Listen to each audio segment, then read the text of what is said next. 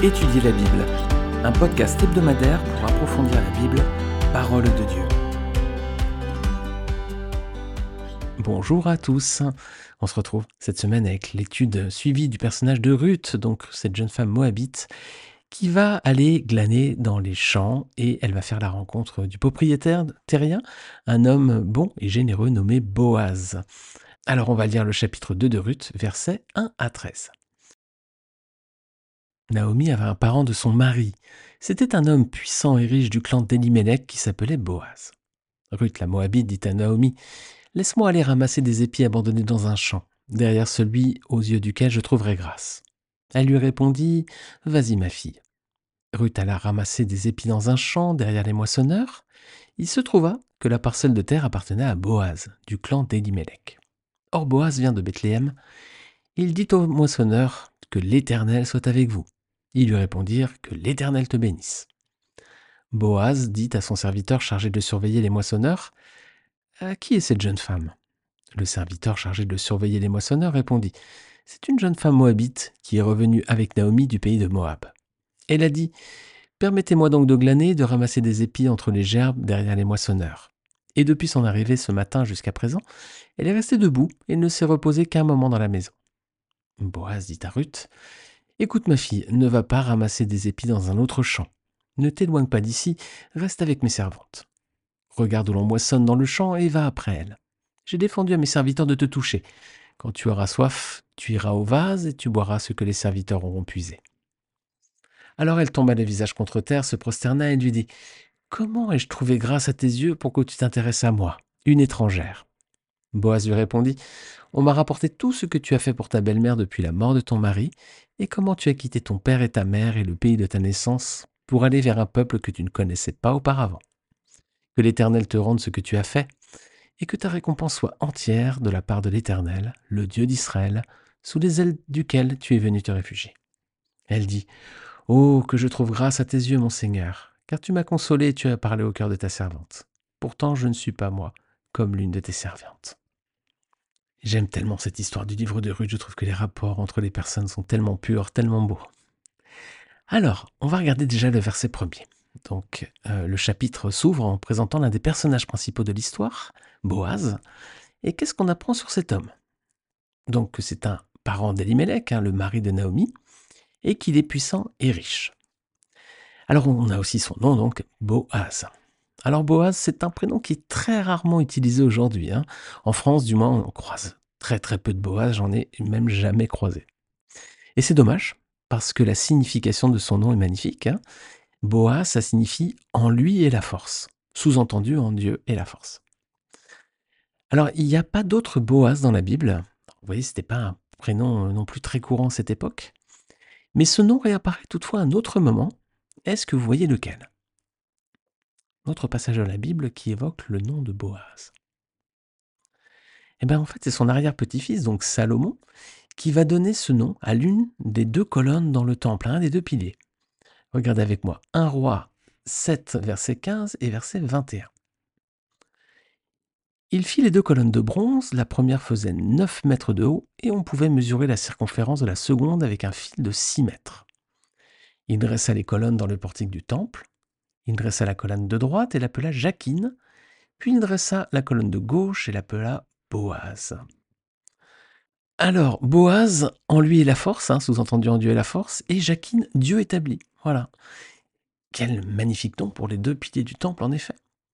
Et on peut imaginer que Salomon a peut-être choisi ce nom pour honorer son glorieux ancêtre Boaz. Alors, ensuite, verset 2. Ruth dit à Naomi qu'elle va aller ramasser des épis abandonnés dans un champ où cela lui sera permis. Alors d'après la loi, les Israélites en fait devaient autoriser les pauvres, les veuves, les orphelins et les étrangers à glaner dans leurs champs. C'était en fait une mesure de protection pour les plus démunis, hein, les plus méprisés à cette époque. Le Seigneur avait pris soin que ces personnes ne soient pas rejetées. Regardez avec moi Lévitique 23, verset 22. Quand vous ferez la moisson dans votre pays, tu ne moissonneras pas ton champ jusqu'au bord et tu ne ramasseras pas ce qui reste à glaner. Tu laisseras cela aux pauvres et à l'étranger. Je suis l'Éternel votre Dieu. Et puis on va regarder un autre passage en Deutéronome 24, versets 17 à 19. Tu ne porteras pas atteinte aux droits de l'étranger et de l'orphelin, et tu ne prendras pas en gage le vêtement d'une veuve. Tu te souviendras que tu as été esclave en Égypte, et que l'Éternel, ton Dieu, t'a racheté. Voilà pourquoi je te donne ces commandements à mettre en pratique. Quand tu moissonneras ton champ et que tu auras oublié une gerbe, tu ne retourneras pas la prendre. Elle sera pour l'étranger, pour l'orphelin et pour la veuve, afin que l'Éternel ton Dieu te bénisse dans tout le travail de tes mains. Voilà, vous voyez, le Seigneur, dans la loi, avait prévu que les plus démunis, les plus méprisés soient aussi considérés. Verset 3. Ruth part ramasser donc des épis dans un champ à présent et ce terrain appartient justement à Boaz. Alors, est-ce que c'est le fruit du hasard selon vous? On parlera plutôt ici de providence, hein, une providence divine même, directement conduite par Dieu.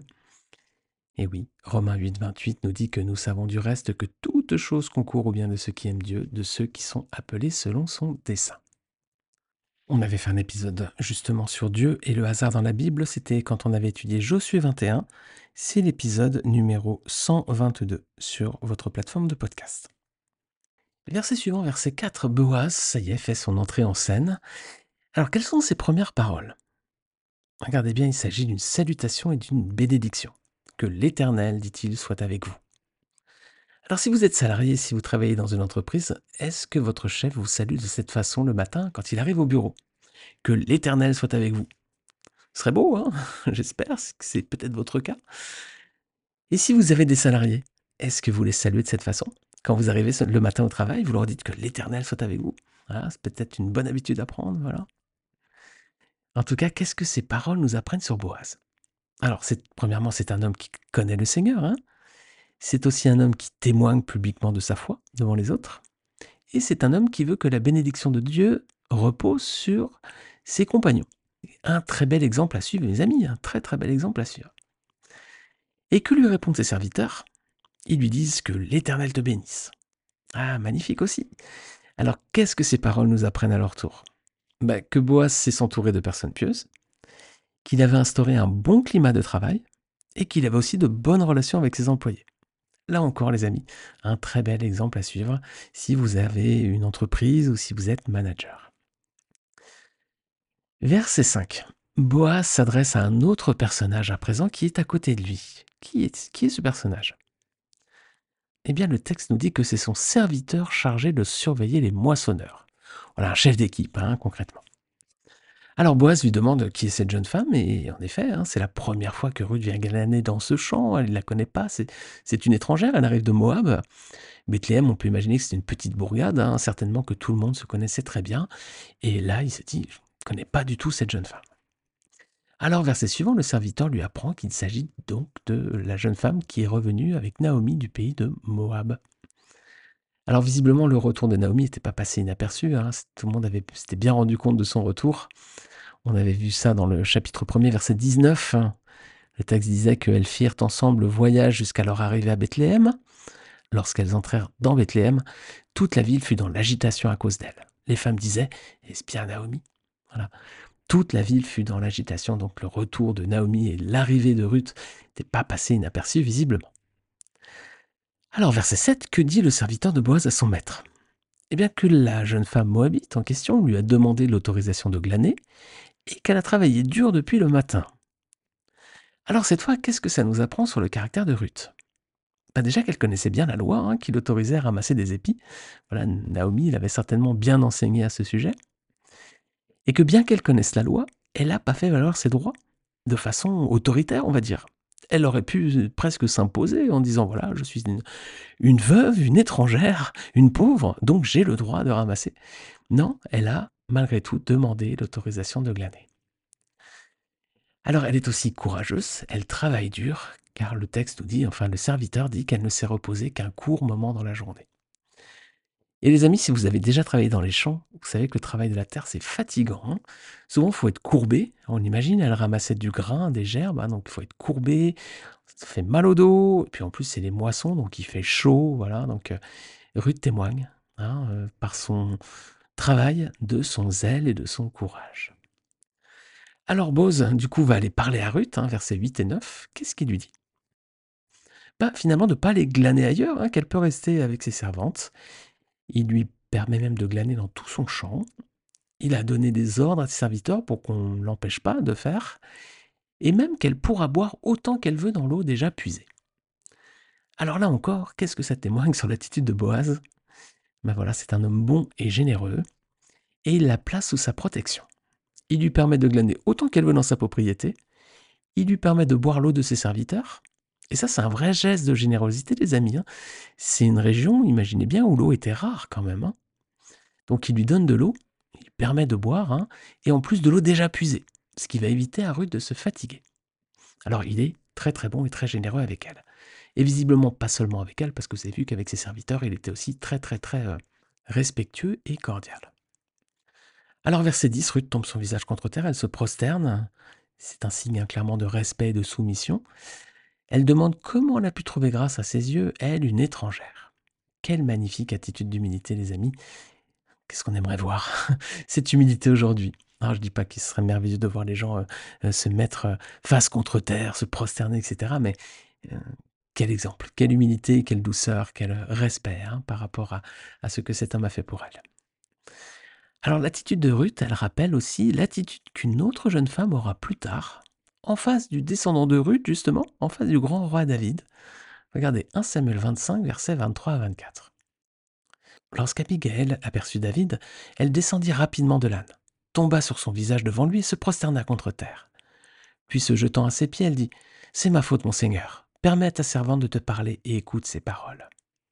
Voilà, les amis, quelle belle attitude, hein Et cette attitude rappelle également l'attitude d'une autre femme, mais bien plus tard, cette fois encore.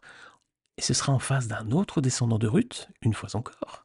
Mais ce descendant est bien plus glorieux, c'est le Seigneur Jésus lui-même. Et c'était, là encore, une femme étrangère. Regardez avec moi, Matthieu 15, versets 21 à 28. Jésus partit de là et se retira dans tout le territoire de Tyr et de Sidon. Alors une femme cananéenne qui venait de cette région lui cria Aie pitié de moi, Seigneur, fils de David, ma fille est cruellement tourmentée par un démon. Il ne lui répondit pas un mot. Ses disciples s'approchèrent et lui demandèrent Renvoie-la, car elle crie derrière nous. Il répondit Je n'ai été envoyé qu'aux brebis perdues de la communauté d'Israël. Mais elle vint se prosterner devant lui et dit Seigneur, secours-moi. Il répondit il n'est pas bien de prendre le pain des enfants et de le jeter aux petits chiens. Oui, Seigneur, dit-elle, mais les petits chiens mangent les miettes qui tombent de la table de leur maître. Alors Jésus lui dit, Femme, ta foi est grande, sois traitée conformément à ton désir. À partir de ce moment, sa fille fut guérie. Le Seigneur est bon, les amis. Hein Alors on se dit quand même, Jésus a gardé le silence, il est dur. Non, mais en fait, Jésus a gardé le silence. Pourquoi? Pour que cette femme manifeste publiquement sa foi. Et vous avez vu les témoignages qu'elle rend? C'est en fait pour lui donner cette opportunité qu'elle montre bien à tous quelle foi hein, elle avait. Et sa foi était grande en effet, et le Seigneur a eu compassion d'elle, et effectivement sa fille fut guérie. Alors verset suivant, Boaz dit à Ruth, verset 11, qu'il a entendu tout ce qu'elle avait fait pour Naomi, et son choix de quitter son pays de Moab pour rejoindre le peuple de sa belle-mère. Alors c'est une vraie fille d'Abraham, Ruth, hein. comme le patriarche, elle a quitté son pays d'origine pour aller dans un pays inconnu. Alors, verset 12, ensuite, comme avec ses serviteurs, bah, Boaz bénit à présent Ruth, il demande que l'Éternel lui rende tout ce qu'elle a fait, et que sa récompense soit entière de la part de l'Éternel, car elle est venue se réfugier sous ses ailes. Ça me rappelle le psaume 91, verset 1 à 4, regardez, ça résonne hein, par rapport à ce qu'on vient de lire. Psaume 91, verset 1 à 4. Celui qui habite sous l'abri du Très-Haut repose à l'ombre du Tout-Puissant. Je dis à l'Éternel, Tu es mon refuge et ma forteresse, mon Dieu en qui je me confie. Oui, c'est lui qui te délivre du piège de l'oiseleur et de la peste dévastatrice. Il te couvrira de ses ailes et tu trouveras un refuge sous son plumage. Sa fidélité est un bouclier et une cuirasse. Ah, les amis, sachons nous aussi nous réfugier sous les ailes du Très-Haut dans les épreuves afin qu'il nous mette à l'abri. Verset 13 à présent, quelle est la réponse de Ruth? Eh bien, elle s'humilie, elle l'appelle mon Seigneur et se reconnaît comme une simple servante. Elle lui dit qu'il l'a consolée, qu'il a parlé à son cœur. De plus, elle reconnaît qu'elle n'est pas digne de cette grâce, hein, car elle n'est même pas comme l'une de ses servantes. Quelle belle attitude, les amis, là encore, qui témoigne bien de la pureté du cœur de cette jeune femme. Alors, en résumé, on vient de voir dans ce texte la description de deux personnages remarquables. Tout d'abord, il y a Boaz, un homme bon et généreux, qui craint le Seigneur et qui est un bon chef, un bon leader pour ses équipes. Ah, il y a beaucoup à apprendre de ce personnage dans notre relation avec les autres. Il n'est pas arrogant, il n'est pas irrespectueux, même s'il a de grands biens. hein. Au contraire, il se met au niveau des autres et il fait grâce aux plus pauvres et aux plus nécessités. Alors sur le plan professionnel, c'est aussi un bon manager. hein. Il n'écrase pas ses équipes. euh, Il aurait pu, hein, sous le poids de son autorité. C'est le propriétaire, hein, c'est le seigneur, seigneur terrien là. Ben non, il n'écrase pas ses équipes, donc malgré sa richesse et son autorité. Alors que bien souvent, nous, dans le monde du travail, ben, on côtoie ce qu'on appelle les petits chefs. Ils ont un peu d'autorité, mais ils ont surtout beaucoup d'orgueil parfois. Alors Boaz, au contraire, comme un bon chef d'équipe, il s'est instauré un bon climat avec ses employés, il les bénit, et eux le bénissent en retour. C'est un parfait exemple de bon manager. Voilà comment devrait être un manager chrétien, les amis. L'attitude de Boaz, c'est une attitude à recopier si nous sommes en position d'autorité. Alors c'est valable dans le monde du travail, mais c'est aussi valable pour les pasteurs et les leaders dans l'Église, hein, bien sûr. Alors on a Boaz, l'exemple d'un bon manager, d'un bon chef d'équipe, et puis on a Ruth, l'exemple d'une excellente employée. Elle est humble, courageuse, donc c'est une bonne employée, elle travaille dur, elle est respectueuse, elle ne fait rien sans demander d'autorisation.